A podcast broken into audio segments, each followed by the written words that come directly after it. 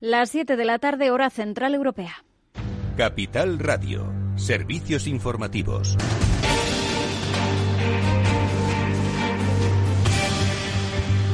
¿Qué tal? Muy buenas tardes. Empezamos por los últimos datos de coronavirus. Sanidad eh, ha sumado 11.958 contagios eh, desde el pasado viernes y 298 muertes durante este fin de semana. La incidencia acumulada ha bajado hasta los 142 puntos.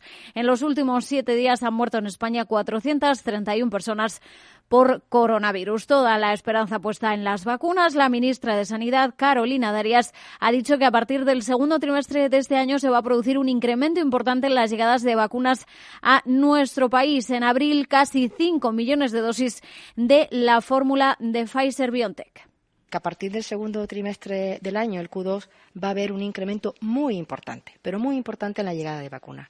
Puedo anunciar ya que Pfizer, en el mes de abril, va a suministrar solo Pfizer 4.8 millones de vacunas, en torno a 1.200.000 dosis por semana. Así, el Gobierno mantiene ese objetivo de que el 70% de la población esté vacunada a finales de este verano. Afirma la ministra que, aunque se han dado problemas en el primer trimestre con las vacunas contratadas, era lo esperado. Por cierto, que esta vacuna de Pfizer BioNTech también bloquea la variante británica, según un estudio liderado por Irsi Caixa. En la arena política siguen las disputas en el Gobierno de coalición de PSOE y Unidas. Podemos a cuenta del fondo de 11.000 millones de euros eh, anunciado la semana pasada por el presidente del Gobierno, Pedro Sánchez, para ayudar a pequeñas y medianas empresas. Según Unidas Podemos, Javier Luengo, al menos 8.000 millones deberían ser ayudas directas. Así es, mientras que desde el PSOE creen que tiene que ser en forma de transferencias. La cuestión está, por lo tanto, en saber diferenciar qué es una ayuda directa para cada socio del Gobierno y qué instrumentos estarán finalmente incluidos.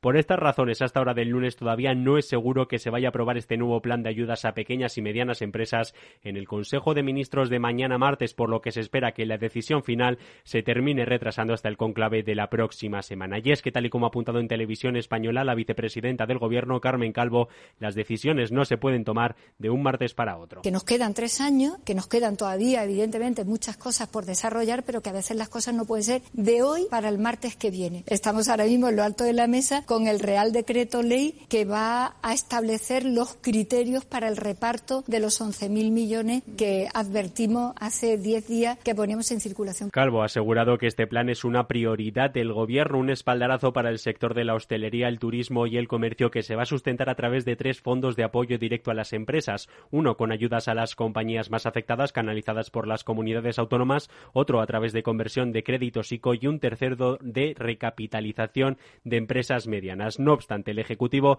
todavía no ha cerrado su contenido. Gracias, Javier. Y la ley de consentimiento sexual va a ser una realidad en breve, según ha asegurado hoy Pedro Sánchez en presencia de la ministra de Igualdad Irene Montero en un acto celebrado con motivo del 8 de marzo. Es una ley que pasó ya por el Consejo de Ministros hace un año y que acaba de recibir un informe muy crítico por parte del Consejo General del Poder Judicial por algunas dudas jurídicas que plantea. Ahora tiene que pasar además por el Consejo de Estado y es que España vive el Día de la Mujer marcada por las restricciones sanitarias, pero también por las tensiones dentro del Gobierno, por algunas eh, materias de feminismo e igualdad, como pueden ser los desacuerdos en torno a la ley trans. En todo caso, en su discurso en ese acto, Pedro Sánchez ha querido subrayar los hitos que ha conseguido su gobierno en materia de igualdad.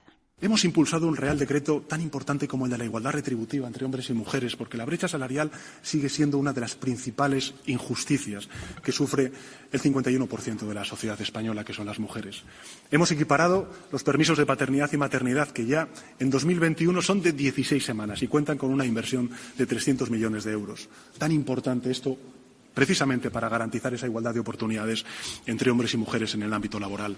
Y en la crónica judicial, eh, en la Audiencia Nacional ha comparecido hoy el ex tesorero del PP, Luis Bárcenas. En su declaración asegura que entregó sobresueldos a altos cargos de gobiernos del Partido Popular desde el año 96. Entre esos nombres, Mariano Rajoy, pero también Javier Arenas, María Dolores eh, de Cospedal o incluso Esperanza Aguirre. Estas dos últimas han negado esas eh, acusaciones, algo que analizaremos a fondo a partir de las 8 de la tarde en el balance con Federico Quevedo. Ahora se quedan con After Work, de la mano de Eduardo Castillo, aquí en Capital Radio.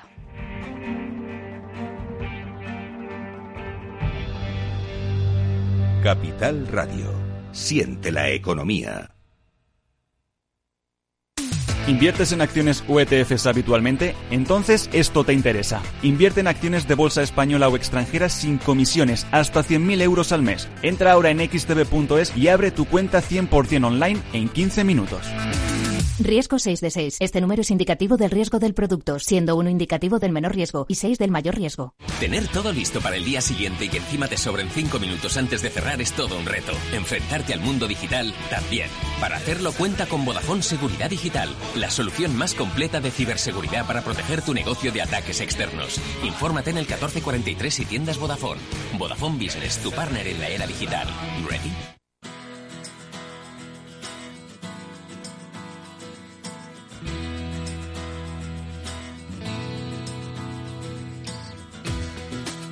Después del trabajo, After Work, con Eduardo Castillo, Capital Radio.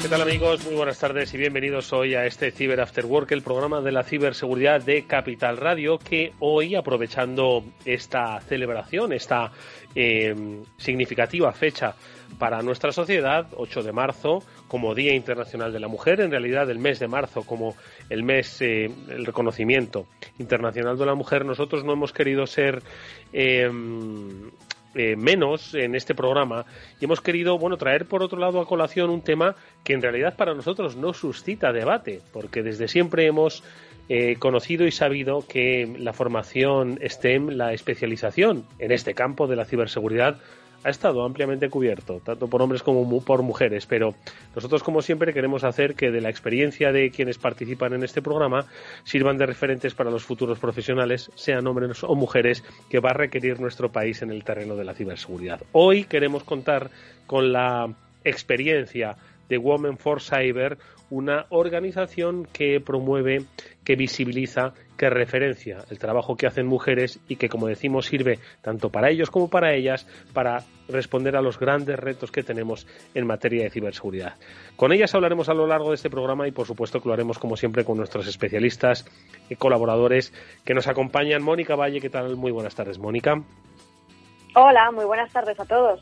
Oye, Mónica, yo he dicho, la verdad es que lo he hecho con bastante seguridad, ¿no? Que para nosotros mm, no ha sido un debate nunca el hecho de que en el terreno de la ciberseguridad siempre ha habido referentes en todos los eh, en todos los sitios, en todos los sentidos y no ha sido ni mucho menos un, un espacio eh, vetado, ¿no? A las mujeres y hoy además lo vamos a volver a, a decir y a reivindicar, ¿no? Por supuesto, además por los micrófonos de Cyber After Work han pasado muchísimas expertas y de primerísimo nivel, como bueno, como las que vamos a tener hoy, por ejemplo. Y a las que vamos a saludar progresivamente estarán con nosotros Edu Vigis Ortiz, estará Eva Román de Conferri España, estará Julia Perea de Telefónica y también estará con nosotros María de Miguel Santos de la Agencia Tributaria de Madrid. Todas ellas desempeñando activamente una interesantísima carrera profesional en el sector de la tecnología y de la ciberseguridad y mm, que comparten por otro lado el desarrollo y como decimos el referente a través de Women for Cyber Spain eh, para visibilizar, referenciar este trabajo en toda la sociedad de nuestro, de nuestro país. Pablo Sanameterio, ¿cómo estás Pablo? Muy buenas tardes. Pues muy bien, Eduardo. Muy buenas tardes a, todos, a nuestros oyentes. Y como bien dices, hay debate para nosotros. Hemos, eh, no es la primera vez que hacemos un programa especial en el que hablamos de mujeres y ciberseguridad, así que debate ninguno. Debate ninguno y además veremos en qué dirección están trabajando nuestras invitadas que, como decimos, bueno, pues responden a la necesidad de cubrir con talento la enorme demanda que está eh, eh, requiriendo el sector de la ciberseguridad a todos los niveles. Bueno, pues enseguida las vamos a saludar. Por eso hoy no vamos a tener eh, muchas noticias que contar. Ellas van a ser nuestra noticia, pero eso sí, siempre tenemos una muy buena recomendación y en esta ocasión nos viene, como siempre, por parte de los especialistas de Netscope, que con su píldora SASI hoy nos van a hablar de una nueva amenaza que, mm, ojo, eh, como decimos, aprovecha la nube para crear eh, incertidumbre. Enseguida conocemos hoy la píldora SASI con nuestro especialista Federico Tetti, ingeniero de ventas de Netscope.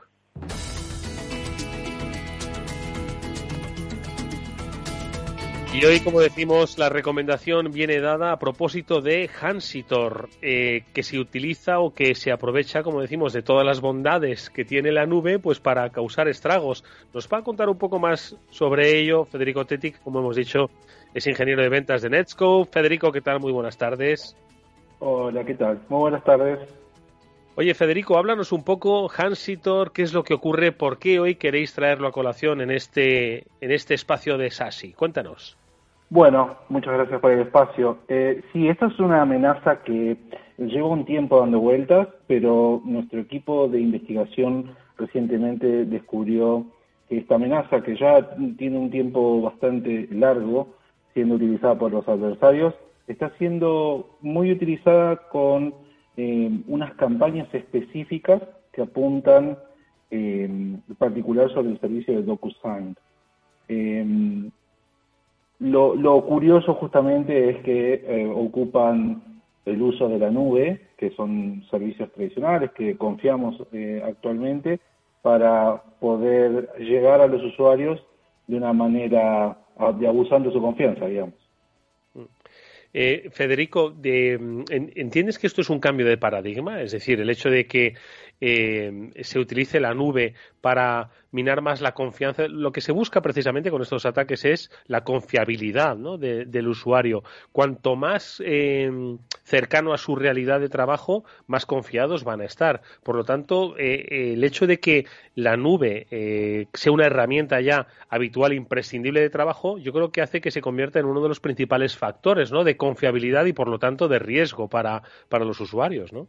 Claro, por supuesto, totalmente, porque confiamos por defecto en los servicios que tenemos adoptados en nuestras organizaciones, nos enseñan a confiar por defecto en los servicios que eh, son conocidos públicamente y en este caso en particular esta amenaza hace uso de, como decíamos, de un servicio muy conocido para la firma de documentación y a su vez ofusca, utilizando servicios de Google, para poder engañar a los usuarios justamente.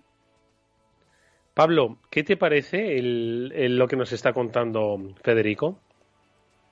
Pues me parece, pues, como siempre, una amenaza que en la cual los, los, atacantes han trabajado duro y han, y han sabido buscar, por un lado, las ventajas de usar un servicio de firma de documentos, como es el caso de DocuSign, intentar falsificarlo, utilizando además eh, eh, servicios en la nube de Google, por ejemplo, que les, le utilizan para luego terminar, después de utilizar el documento de Google, a acabar enviándote el documento malicioso sin que tú termines de darte cuenta. Y pues bueno pues como siempre una, una tarea que han hecho los malos bastante elaborada y con bastante sofisticación para engañar al usuario final y que acabe eh, depositando en su equipo un documento con macros maliciosas o sea con código que se ejecuta al abrirlo. Si le da el botoncito de habilitar macros este que sale muchas veces arriba y ahí podría empezar la, la infección del, del usuario Federico, por tanto, eh, ¿cuál es la recomendación eh, desde Netscope? ¿Qué nos sugerís hacer? Y sobre todo, el aprendizaje un poco derivado de este análisis que habéis realizado.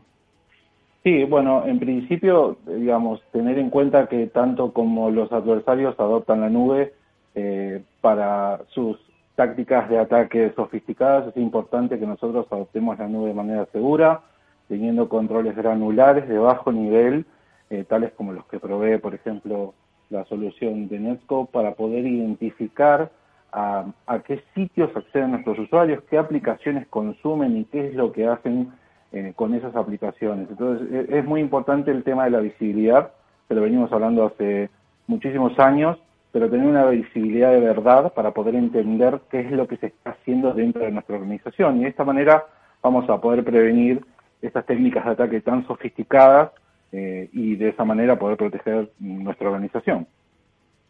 Bueno, pues eh, Mónica, eh, ¿alguna reflexión a propósito de la píldora SASI de hoy?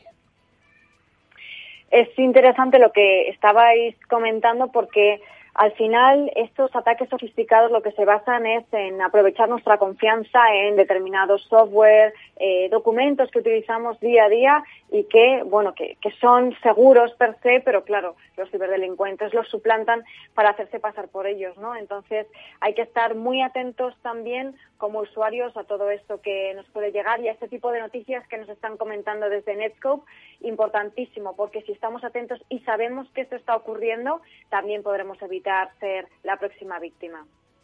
Bueno, pues eh, ahí está la noticia eh, que nos han traído hoy los especialistas de Netscope. Nuestra píldora SASI tenía que ver con el Hansitor. No es nuevo, ojo, pero sí que se está aprovechando de cómo eh, estamos actualizando nuestra vida, nuestro uso en relación al trabajo en la nube. Así que, amigos, como ellos suelen decir, el futuro está en la nube y, por supuesto, de la seguridad también. Federico Tetti es ingeniero de ventas de Netscope. Federico, gracias, mucha suerte, hasta muy pronto.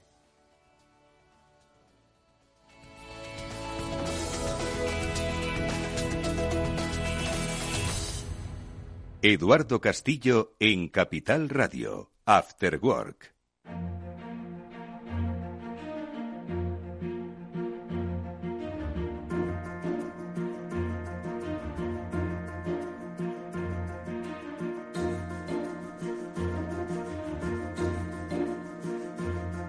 Nuestra tertulia especial hoy comienza con la participación y presencia de una vieja conocida de este programa, Edu Vigis Ortiz. Ella es presidenta de Women for Cyber Spain. Edu Vigis, ¿qué tal? ¿Cómo estás? Buenas tardes.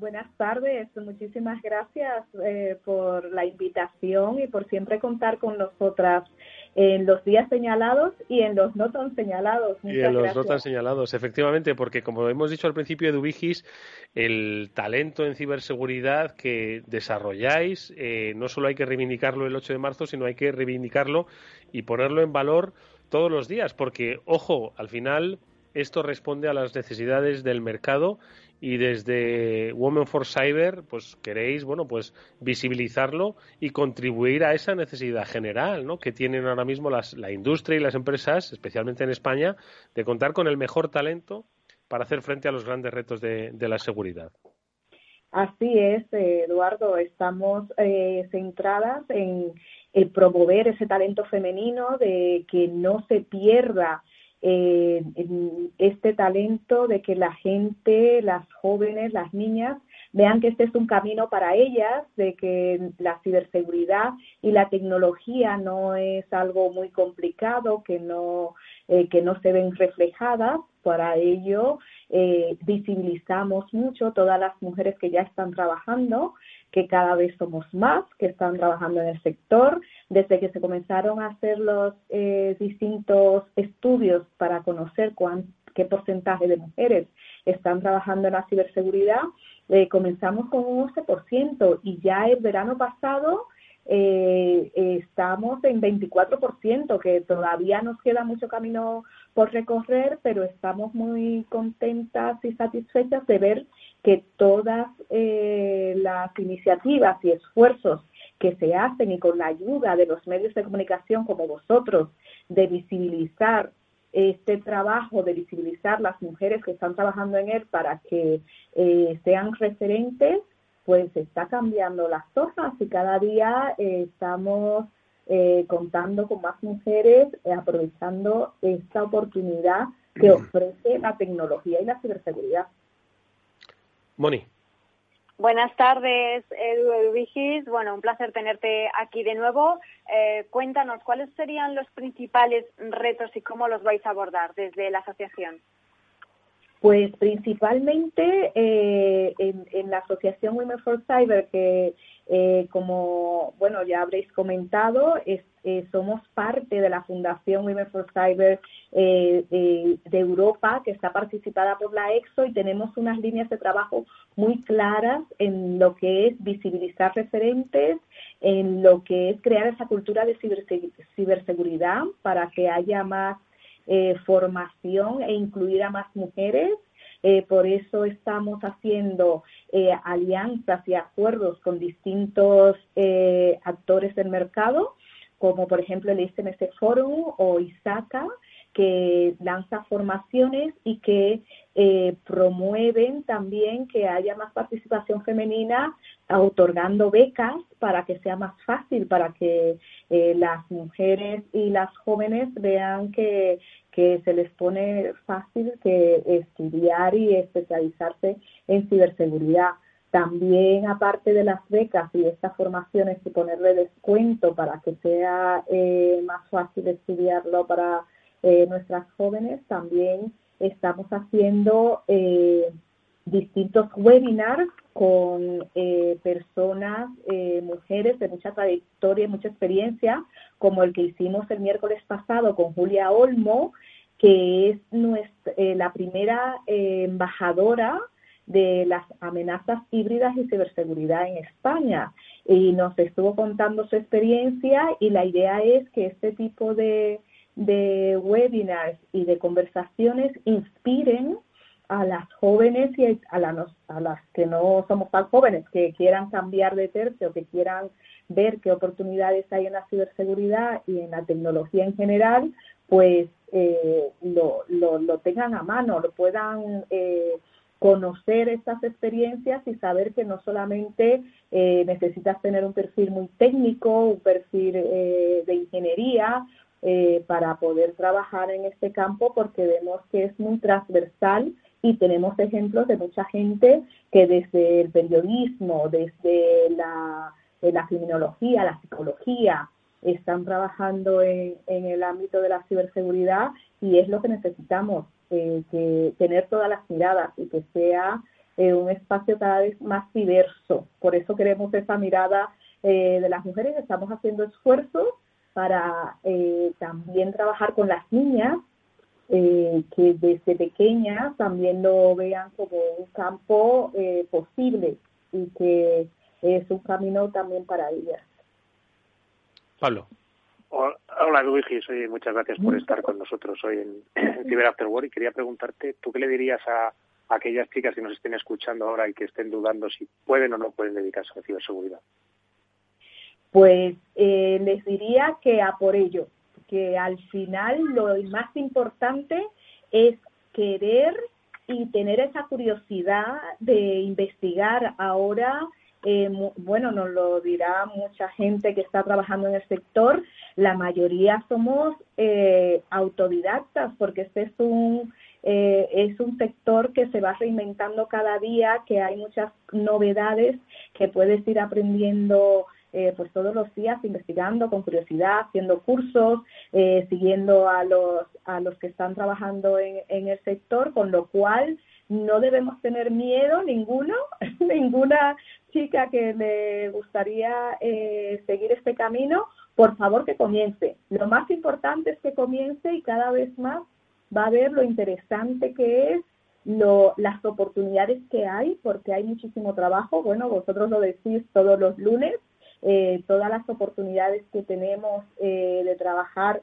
en cualquier empresa, en cualquier sector, porque la ciberseguridad es muy transversal es muy integral, podemos desde cualquier eh, tipo de, carrera eh, trabajar en la ciberseguridad, con lo cual, sin dudarlo y sin pensarlo, comenzar a investigar, asociarse al Women for Cyber, que tenemos muchos eh, recursos y, y, muchas actividades para apoyar de que la gente eh, y las jóvenes eh, quieran eh, seguir este camino aprendiendo y mentorizadas por, por mujeres con experiencia y hombres también que quieren pues apoyarnos y que van a estar con nosotros.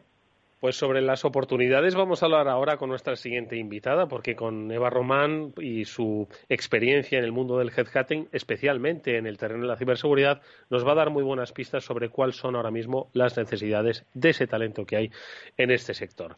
Eduvigis Ortiz, presidenta de Women for Cyber Spain, gracias por habernos hecho un hueco este día. Te esperamos, por supuesto, muchos otros días. No esperaremos al 8 de marzo de 2022. Queda mucho y hay muchas más cosas que hacer. Gracias, Eduvigis. Hasta muy pronto. Muchísimas gracias a vosotros. Hasta pronto. Un saludo. Bueno, pues eh, nuestra siguiente invitada también forma parte de mm, eh, Women for Cyber Spain. No obstante, desarrolla desde hace ya muchos años su carrera en el mundo del headhunting, especializada además en el mundo de la ciberseguridad desde Corn Ferry, España. Ella es Eva Román. Eva, ¿qué tal? Muy buenas tardes. Buenas tardes, ¿qué tal? Un placer estar aquí. Igualmente, de que estés con, con nosotros en este Cyber After Work eh, hoy especial, para que corroboras, estabas escuchando a Eduvigis, corroboras que hay muchísimo potencial empleador en, en, este sector. Cuéntanos un poco cuál es la visión mm, desde tu perspectiva eh, de experiencia de años y desde el papel que puede desempeñar eh, la mujer en el terreno de la ciberseguridad frente a la demanda que actualmente hay y que se va, entiendo que, a multiplicar en los próximos meses y años. Cuéntanos. Mm. Vale, fenomenal. Sí, no, definitivamente eh, ahora es un momento, es un momento óptimo. Realmente es un momento óptimo de mercado que, que está viviendo. O sea, la ciberseguridad que ha tenido un auge, yo diría más que en los últimos cuatro o cinco años, sobre todo, ha pegado un empujón importante. Eh, está en un momento óptimo para como, como desarrollo de carrera, como una opción profesional eh, tanto para mujeres como para hombres, pero bueno, especialmente para mujeres, porque ahora también hay un interés especial por parte de las organizaciones a ser más, más diversas. Y eso es un es un es algo con lo que estamos seguimos luchando en España y bueno en otros países no solamente en España. Eh, y además porque la ciberseguridad al final yo creo que hay mucho desconocimiento respecto a lo que hay detrás. Hay muchas vertientes de la ciberseguridad. No todas son vertientes técnicas no no todo siempre todo el mundo piensa en hacker ético. Eh, como dicen a la gente de la capucha. Eh, hay un, un abanico muy amplio y ahora mismo eh, hay una demanda de empleo que se va a mantener en los próximos años muy alta. Muchísima cada vez hay una formación más completa eh, la posibilidad de trabajar a nivel internacional eh, en general lo cuento aquí en la radio pero está también bastante bien pagado que eso también anima. Hombre y tanto. la verdad es que definitivamente yo creo que es un momento de mercado que hay que aprovechar. Y aparte que que yo creo que la comunidad de, de ciber, dentro de lo que es el mundo más amplio de tecnología, ¿no? que yo estaba también en tecnología, eh, lo que demuestra también es que hay una, no sé, hay, un, hay como una, hay un sentimiento de comunidad muy fuerte, mm. pero, mm, pero, pero también mucha apertura, o sea, no son para nada cerrados, hay mucha apertura a diversidad de perfiles que en un momento dado, pues, eh, cambian, ¿no? De, tal vez un roles más tecnológicos hacia la parte de mm. ciberseguridad, eh, no sé, hay, una diversidad enorme que mm. dices, Eva, has dicho, yo creo que la clave del el, problema de, la ciberseguridad, ¿no? Como, como concepto, yo creo que tiene dos problemas. Uno, que se asocia a que se necesitan perfiles súper técnicos, súper techis de, de, la tecla, ¿no? Y dices, bueno, pues mm. ahí no está todo el mundo, ¿no? Y lo que tú has dicho, ¿no? Hemos tenido siempre una imagen de un hacker que es un tío con capucha, ¿no? Entonces, yo creo que arrastra una serie de, de falsos mitos o de falsas identidades, pues que yo creo que es, es importante decir, mira, se abarca muchísimo más. Es decir, no solo es una cuestión de tecnología, no solo es una cuestión de hackers con capucha, ¿no?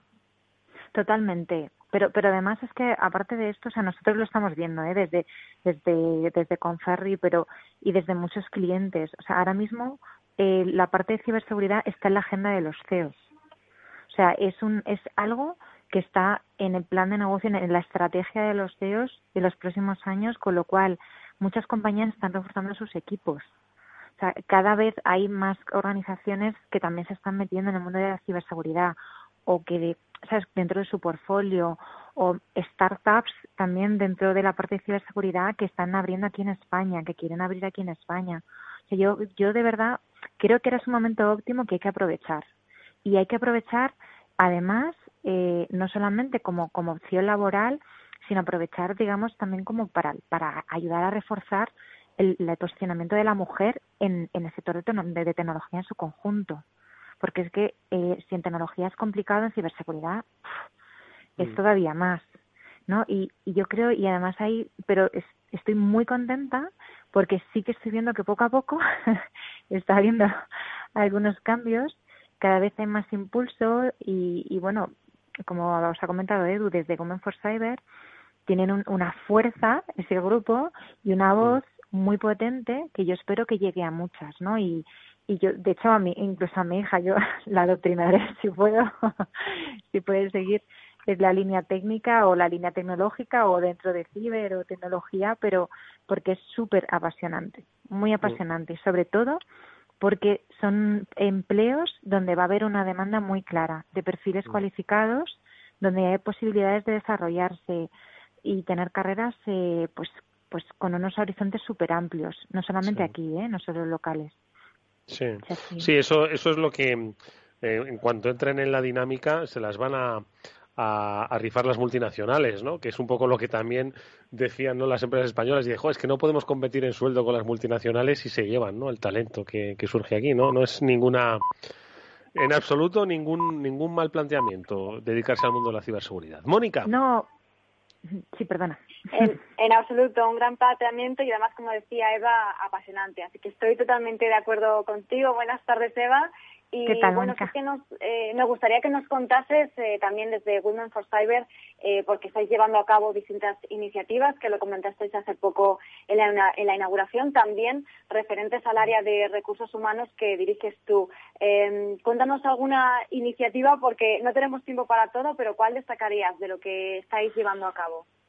Pues mira, de las iniciativas que, que vamos ahora a sacar en marcha para para nuestras sociedades diría, una parte es la parte de precisamente gestión de carreras, es para ayudar ayudarnos a hacer una mejor, mejor gestión de nuestras carreras, no solamente dentro de las organizaciones, sino también para personas que puedan estar planteándose, mujeres que se puedan estar planteándose meterse en el mundo de ciberseguridad, desarrollarse ahí, bueno, buscar otras alternativas, ayudarles a trabajar esa parte, a trabajar también la parte de una serie de habilidades que, que bueno, que, que en este caso eh, suelen ser muy demandadas ¿no? por parte nuestra cuando pues la parte de negociación, la parte de comunicación efectiva, gestión de conversaciones, de conflictos. O sea, se van a hacer unos talleres muy específicos y de cara a la parte de recursos humanos, que yo creo que es fundamental, vamos a trabajar también la perspectiva de los profesionales de recursos humanos en ciberseguridad para que trabajen procesos más inclusivos, que trabajen todos sus procesos de recursos humanos, desde la parte de reclutamiento a la parte más de de formación y de desarrollo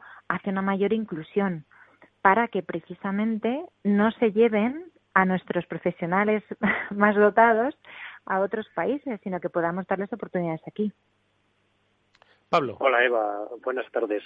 Oye, muchas gracias por, por pasar un, por venir con nosotros al, programa Cyber After Work y quería preguntarte un poco por, por cuáles son los perfiles que detectéis que más se demandan y en los que mejor pueden encajar las mujeres. Pues la verdad es que mm, el, te diría de los que más, es que ahora mismo hay una vorágine que, que es, o sea, ahora mismo hay muchísimo movimiento alrededor de las áreas técnicas, ciertamente en, en lo que es en el desde ciberdefensa, ciberinteligencia, eh, la parte también de, de hacking ético también está siendo muy fuerte, pero luego hay mucho, mucho también refuerzo alrededor de la parte de compliance, todo lo que es la parte más de auditorías. Y yo te diría que es que para la, que le encajan mejor las mujeres, te diría que en todos. Porque conozco mujeres que hay en todos los roles, hay mujeres. Lo que pasa que la presencia todavía es pequeña. Pero no hay alguno que sea más adecuado que otro. Va a depender mucho de, de, de las o sea, evidentemente de, de, también de la formación que puedan tener y las ganas y la oportunidad que le puedan dar su, su organización, ¿no? Para desarrollarse en ese ámbito. Eh, y bueno, pues evidentemente hay ciertas cosas que requieren pues una formación bastante más específica, pero de antemano tampoco ponerse barreras, ¿no? O decir, no, pues que las mujeres son más adecuadas en un rol que en otro. Es lo que es, es un poco lo que también estamos intentando trabajar desde, desde mi compañía, en trabajar precisamente a, a que, a que las compañías de sus procesos de reclutamiento no hagan ofertas específicas que parezca que es que eh, solamente están es únicas exclusivamente dedicadas a un hombre, ¿no? Eh, y, y, abrirlo mucho más, ¿no? Y, poder realmente ser diversos. Eh, pero roles de todo tipo. Hay mucho también del ámbito comercial, ¿eh? incluso también, que se podría decir. Me encanta que lo digas, porque es un poco lo que quería oír. O sea, quería oír y que lo digan todas las mujeres, que es que no hay un perfil o un puesto de trabajo que encaja más para una mujer, sino que pueden hacer perfectamente el mismo trabajo que hacen los hombres en ciberseguridad. Mm. Totalmente, y lo hay, ¿eh? Lo hay. Lo que pasa es que hay muchas que no son muy visibles pero hay muchísimas mujeres que están en roles muy técnicos que normalmente tendemos a asociar en nuestras ideas preconcebidas a, hombres y hay mujeres.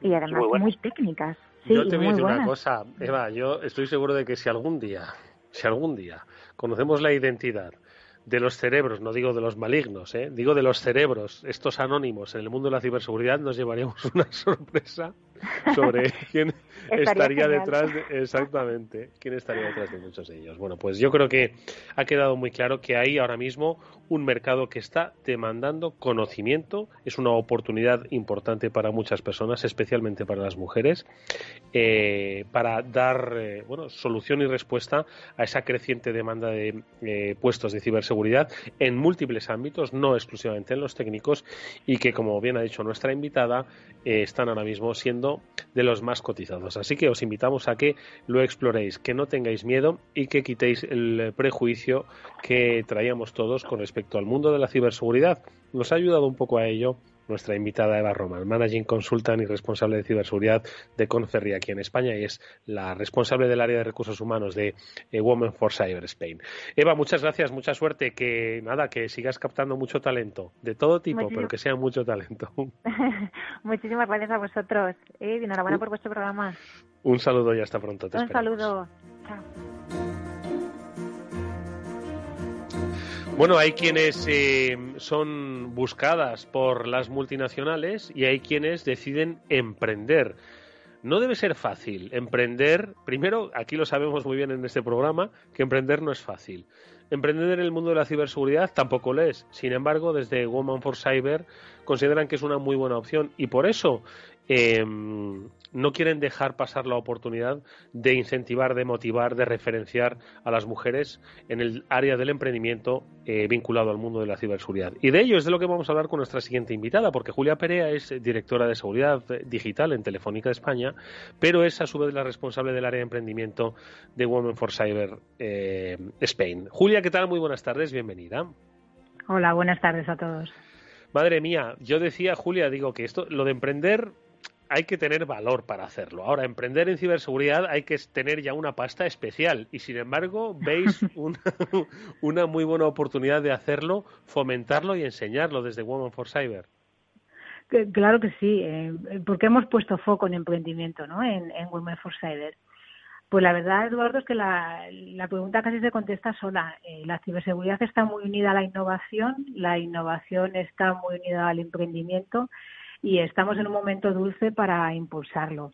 El año pasado eh, se invirtió en ciberseguridad casi 10.000 millones eh, de dólares y hay más de 20 unicornios en seguridad, en empresas que se valen más de 1.000 millones, con lo cual, ¿cómo no vamos a estar aquí, no? Eh, ¿Cuál es la situación en España? Porque para ayudar nosotros desde Women for Cyber también tenemos que ver cuál es el contexto en España de, emprendimiento, porque no no somos una, un país muy emprendedor, ¿no? No es la quizá la situación que te encuentras en Estados Unidos, donde en una calle de San Francisco unas niñas te venden eh, limonada y cookies, que a mí me ha pasado, o estás en, Tel Aviv y, Israel en sí mismo es la Startup Nation, ¿no? Que, hay un libro de, explicar todo el, ecosistema eh, de Israel y cómo es la tercera potencia en startups. Este no es, no nuestro caso, ¿no? En, en España quizá nos falta actitud y, percepción emprendedora y en el, enfoque de las mujeres y en tecnología como eh, ciberseguridad, pues quizás eh, lo tenemos más difícil, ¿no? Entonces, pues por eso, desde, desde Women, pues eh, hemos querido hacer diferentes iniciativas que ayuden a, emprender, ¿no? Una pregunta que se hace mucho es, ¿el, emprendedor nace o se, o se hace, no? Hay, hay un ranking eh, eh, global de los 50 países eh, con diferentes indicadores y en los que se valoran las actitudes, las diferentes, la aversión al riesgo, si tenemos tradición empresarial o no, si, si estamos dispuestos a, invertir porque vemos nuevas oportunidades. Y, y es en ese ecosistema, pues no estamos en los mejores puestos ¿no? como país. Somos muy buenos en ciberseguridad, no hay ninguna duda, tenemos talento. Yo creo que en vuestro programa eh, se demuestra y lo habéis eh, dicho muchas veces. O sea, en España hay mucho talento. en mi equipo hay más de 200 personas de ciberseguridad y desde luego hay mucho nivel y lo hay en, otras compañías eh, del país. pero esa situación de emprendimiento todavía nos falta, con lo cual pues tenemos que apoyar desde, desde la infancia, ¿no? De, de tener ese apetito en, el caso del emprendimiento. Mónica. Pues eh, Julia, bienvenida también y muchísimas gracias por estar con nosotros. Eh, estabas hablando de que, de que, bueno, nosotros no estamos acostumbrados a lo mejor a ese espíritu emprendedor, que eh, no, no hay esa cultura ¿no? tan arraigada como en otros lugares quizás. Y desde Women for Cyber nos estás contando que queréis poner foco en este ámbito precisamente, ¿no? Eh, ¿Qué destacarías? ¿Cómo lo vais a hacer para llegar, bueno, imagino que a las jóvenes y a las no tan jóvenes, ¿no? Claro que sí. Bueno, hay algo que hacemos en, todo lo que es nuestra asociación, que es impulsar referencias, role models, ¿no? que se llama el tener referentes eh, que veas que sí que se puede porque otros también lo han conseguido previamente. ¿no? Y hay unas charlas eh, que hacemos, como comentaba Edwin, eh, nosotros haremos una charla en emprendimiento en en el mes de mayo con Cristina Ventuve, que, eh, ahora mismo tiene la startup Iris Riggs y ha pasado por una financiación de 6 millones de euros, ¿no? que está muy bien, y ganó el Security Ventures de, de INCIBE. Y, va a ser una charla eh, con, con Sola Antelana, nuestra malagueña que está en Berkeley, que también eh, colidera conmigo el, el track de emprendimiento, pues para, para mostrar eh, que, hay, que hay otras mujeres que también también lo han hecho, ¿no? Y, pretendemos eh, eh, hacer seminarios y webinars y, dar ideas inspiradoras eh, de que emprender, ¿por qué no? ¿Por qué no puedes? Y desde, tanto desde la niñez como hasta la etapa adulta. Sabéis que hay muchas iniciativas como Inspiring Girls, como cursos, universidades, podcasts que queremos pues también dar visibilidad desde Women for Cyber. Hay algo que siempre cuesta mucho, es eh, cómo emprender en ciberseguridad y no morir en el intento. ¿no? La cantidad de, a veces, bueno, lo que es la, parte administrativa, el cómo construir tu pitch, cómo se construye una startup, cómo aprender de las mejores. Por ejemplo, Lola Rebollo, que es una referente en el mundo del emprendimiento, que trabaja en ICIBE con toda la iniciativa de Cybersecurity, Ventures, pues también nos ayuda a, estas ideas. Genia Guendo, que es la CEO de Telefónica Test Ventures, que también se dedican a, impulsar y investigar, invertir, perdón, en, empresas, en startups, también está dándonos ideas y, apoyar a, todo el ecosistema, pues para ayudar a, a despegar, pues haremos alianzas, haremos eventos, queremos llegar a hacer acuerdos, bueno, pues eh, arrancar todo, todo el camino que, supone el, llegar a, generar eh, todo, todo el circuito ¿no? de, de una startup. Pablo. Hola Julia, pues muchas gracias por, por compartir con nosotros estos minutos en, en Cyber After Work eh, dar la enhorabuena, como siempre, a la, a la iniciativa Women for Cyber y era preguntaros un poco por cuáles son los primeros pasos que ya vais, ya estáis dando en esta parte del emprendimiento y el emprendimiento en femenino, que yo creo que es algo muy importante para, para la sociedad. Bueno, pues lo primero será en, mayo haremos la, la, charla con Cristina. Estamos ya eh, generando eh, ideas de, de webinars, eh, por ejemplo, no solamente que ser un, o enfocados a ser una fundadora de una startup, sino también una inversora. Existen las Women Angels, de también se puede invertir en, seguridad, está desde el otro lado. Y estamos en la etapa de alianzas y, acuerdos eh, para ir generando eh, todo el ecosistema alrededor de la asociación. Ahí estamos. Bueno, pues eh, yo creo que es eh, muy interesante las eh, propuestas que se hacen desde Women for Cyber para el mundo del emprendimiento y que, ojo, no es en absoluto desdeñable. Y yo creo que esto, Julia, entronca un poco con lo que nos estaba contando Eva. Es decir, al final estamos dirigiéndonos hacia un, hacia un mercado que va a demandar muchísimos puestos, muchísimas, eh, muchísimas eh, necesidades de todo tipo en el terreno de la ciberseguridad. Y creo que una base de emprendimiento y además en el en el mundo en el que nos encontramos, ¿no? En el que se va a trabajar por proyectos, en el que se va a trabajar, bueno, pues por diferentes aspectos. Yo creo que tener una base de emprendimiento, eh, independientemente de que luego, bueno, pues desarrolles tu, tu, actividad, pues para una empresa en concreto, yo creo que es que es un paso obligado ¿no? en esa formación eh, a la que pues muchos y muchas se van a querer enfrentar en el terreno de la ciberseguridad. Yo creo que debe estar en la base el emprendimiento, aunque luego, insisto, no montes tu empresa, sino que para que entiendas que eh, eh, yo creo que, que puedas desarrollar pues en terrenos de open innovation, en terrenos de intraemprendimiento, bueno, pues muchos aspectos en el terreno, ¿no? Así es, en las propias compañías también desarrollamos innovación porque a día de hoy es necesaria. En el mundo de seguridad es necesario. No hace falta estar desde fuera, sino desde la propia compañía también nos hace falta. Con lo cual, esa actitud siempre eh, interesa, creativa.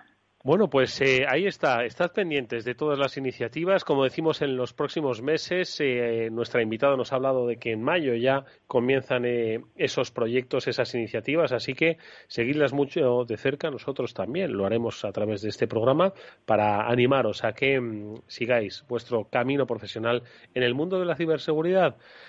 Julia Perea es directora de Seguridad Digital de Telefónica de España y es la responsable del área de emprendimiento de Woman for Cyber Spain. Te agradecemos mucho, Julia, que hayas estado con nosotros estos minutos. A vosotros, enhorabuena por el magnífico programa que tenéis. A vosotras, hasta pronto. Hasta luego.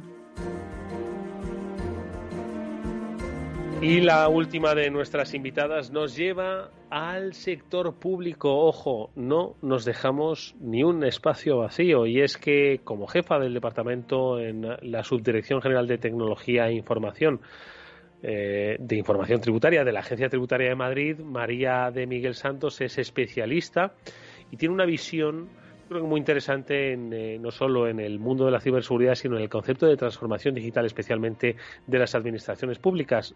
No podemos trabajar sin las administraciones públicas, las empresas no pueden ir eh, solas sin eh, estar participando del desarrollo digital de nuestro país. Ella dirige actualmente el sector público desde Women for Cyber Spain, el área de sector público, y yo creo que son muchos los aspectos que podemos comentar con María, sobre todo los grandes retos que en materia de transformación digital eh, tenemos eh, en nuestra administración y que, por otro lado, también se abre como una ventana de oportunidad para mujeres, para hombres en el desarrollo de su profesión de ciberseguridad. María, ¿qué tal? Muy buenas tardes. Muy buenas tardes, muchísimas gracias por la invitación. Eh, eh, la verdad es que estoy encantada de poder compartir estos minutos con todos vosotros y hablar un poco también del sector público que, también pues eh, yo creo que se están haciendo muchas cosas y, y es muy muy interesante poder compartirlas. Yo siempre lo he reivindicado, ¿eh? ojo, que la administración de nuestro país no es nada mala. Por supuesto que tiene que seguir trabajando y mejorando algunos aspectos, pero yo creo que como punto de partida, María, debemos estar orgullosos, aunque insisto, hay mucho trabajo todavía y muchos retos por hacer, ¿no?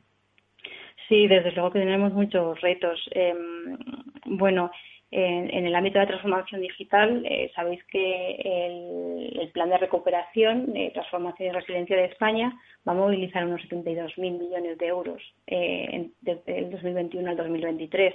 Yo creo que eso ya es un gran reto, el poder gestionar todo eh, ese presupuesto. El 33% de ese presupuesto se va a destinar a la digitalización de de, nuestro país con actuaciones, pues también, entre otros, a promover nuestras administraciones públicas, que al final también son palancas de, de pues esto, de, cambios en, al final en todo nuestro país.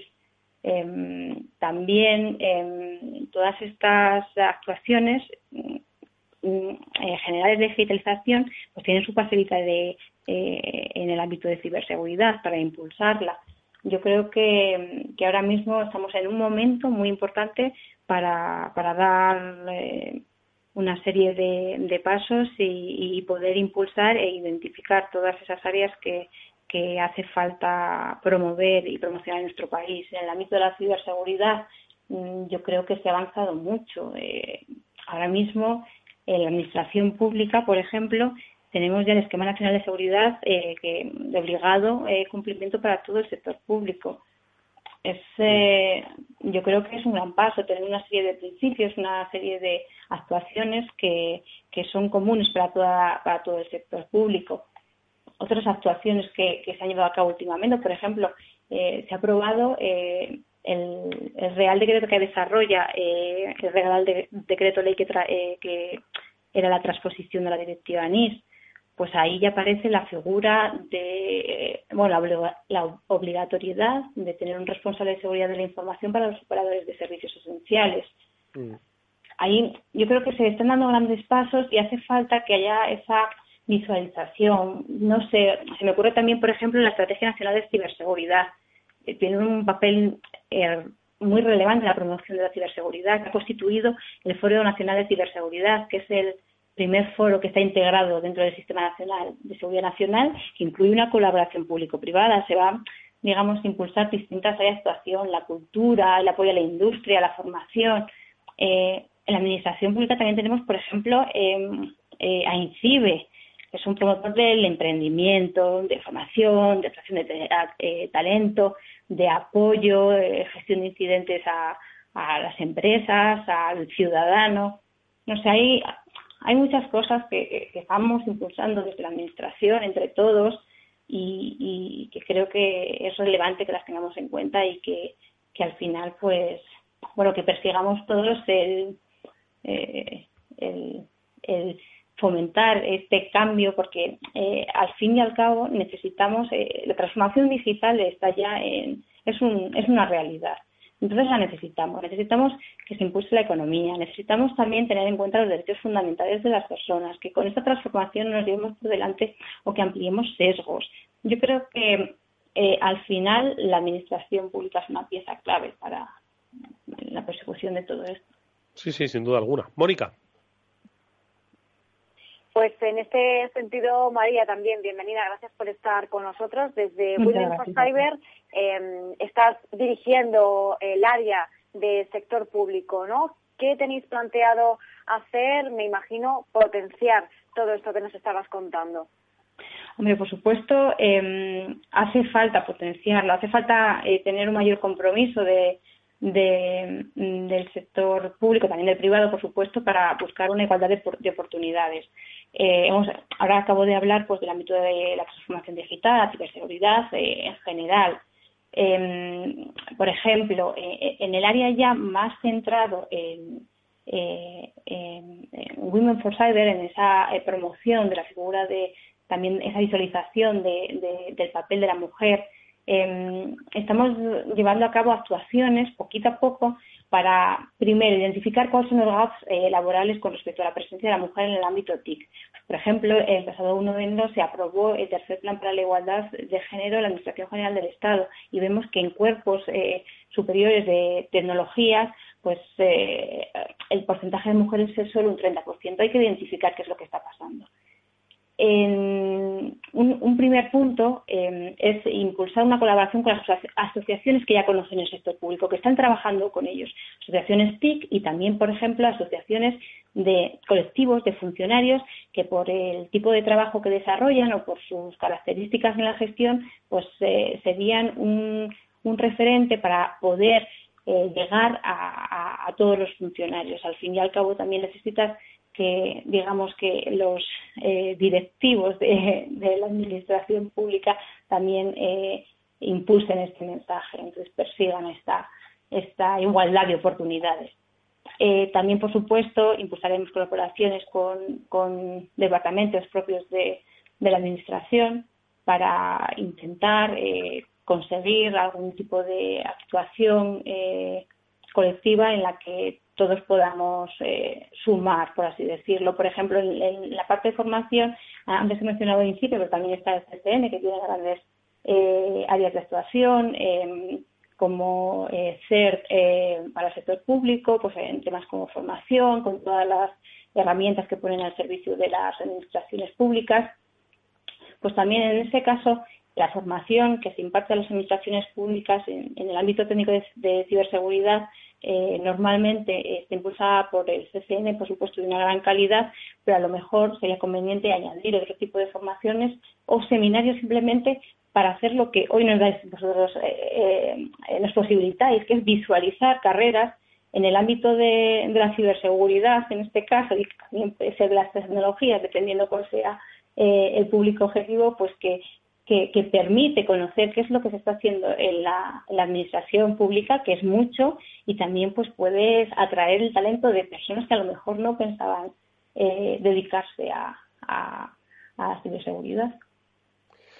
Bueno, pues yo creo que es eh, importante eh, entender cuáles son las dimensiones del trabajo en ciberseguridad, cuáles son las dimensiones tanto públicas como privadas y como decimos, yo creo que con este repaso humilde, corto que hemos hecho a la el papel que desarrollan las especialistas en el eh, desarrollo del sector de la ciberseguridad ha quedado muy claro que hay muchísimo potencial, que hay muchísima capacidad y sobre todo hay muchísimo futuro por delante. Y como hemos dicho, no solo se encuentra en el sector eh, público, sino también en el sector privado, sino también, como digo, en el sector público representado por nuestra invitada a la que le agradecemos que nos haya acompañado estos minutos. No hay programa para más, pero sí que hay un año entero de ciberseguridad en el que destacaremos y, por supuesto, volveremos a contar con nuestra invitada María de Miguel Santos, jefa de Departamento de la Subdirección General de Tecnología e Información Tributaria de la Agencia Tributaria de Madrid, responsable, entre otros, del área de sector público de Women for Cyber.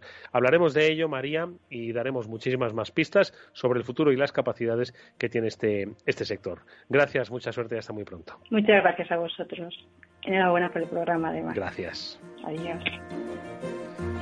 Y amigos, nosotros nos vamos a despedir teniendo, yo creo que dos reconocimientos. Uno de ellos es a quien desde un primer momento nos acompañó en este Cyber After Work, y ya que hoy es el Día Internacional de la Mujer, ella es un referente en el mundo de la ciberseguridad. Lo era antes de que naciese este programa y nosotros tenemos la fortuna de que le da calidad protagonismo y notoriedad. Ella es Mónica Valle, es nuestra amiga y nuestra compañera, como decimos, es un referente en ciberseguridad y por eso nosotros siempre hemos dicho que no hay debate sobre la necesidad de tener referentes. ¿Por qué? Porque nosotros vivimos con uno de ellos en este programa. Así que va nuestro reconocimiento para nuestra queridísima Mónica, que como digo, es un ejemplo a seguir en las múltiples facetas y desarrollos que el mundo de la ciberseguridad ofrece, que nos lo contaba hace un instante Eva Román.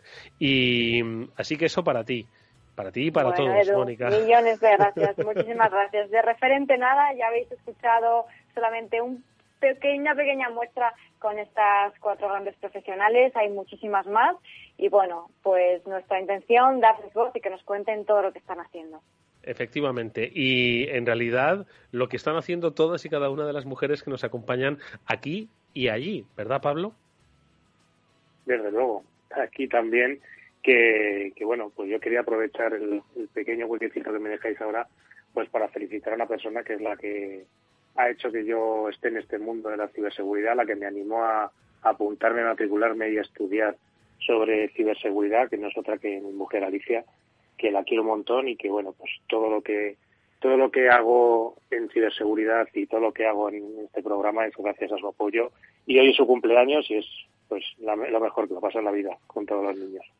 Pues en cuanto se acabe este programa, a celebrarlo toca y nuestra felicitación, por supuesto, para Alicia, pues en doble sentido, por esa eh, onomástica y segundo, por haber hecho de ti un hombre de provecho en el mundo de la ciberseguridad. Estamos seguros de que la responsabilidad ha sido 100% suya. Amigos, nos tenemos que despedir de este fantástico programa, pero que volverá el próximo lunes, como siempre, con más información. Mónica, Pablo, mil gracias, amigos. A vosotros. Y nosotros nos despedimos hasta mañana, que volveremos, como siempre, con más After Work aquí en Capital Radio.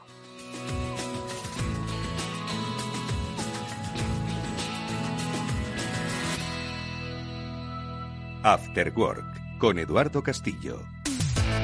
Y atención oyentes, una noticia de alcance para los inversores. XTB elimina las comisiones. Con XTB puedes comprar y vender acciones y ETFs con cero comisiones. Lo has oído bien, cero comisiones hasta 100.000 euros al mes. Entra en xtb.es y abre tu cuenta en menos de 15 minutos. El proceso es 100% online y vas a poder comprar o vender cualquier acción por cero comisiones en xtb.es. Riesgo 6 de 6. Este número es indicativo del riesgo del producto, siendo uno indicativo del menor riesgo y 6 del mayor riesgo.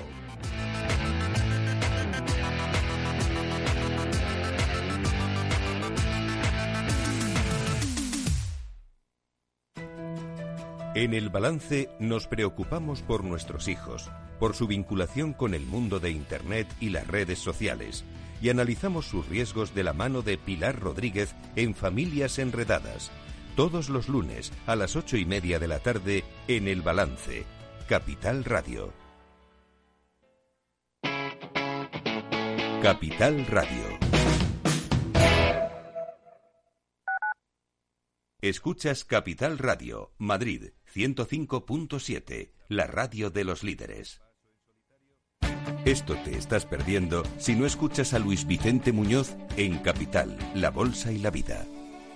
David Cano, director general de AFI Inversiones Globales. Es buena noticia porque significa que está habiendo una reactivación económica, es buena noticia porque significa que la situación económica se está normalizando y también es buena noticia porque va a ser una de las formas de aliviar la elevada carga con la que acaban los estados esta, esta crisis. Ya lo sé, la malísima noticia es para el ahorrador que se va a enfrentar a un contexto donde la inflación se va a normalizar. No te confundas. Capital, la bolsa y la vida con Luis Vicente Muñoz, el original. Capital Radio. Siente la economía.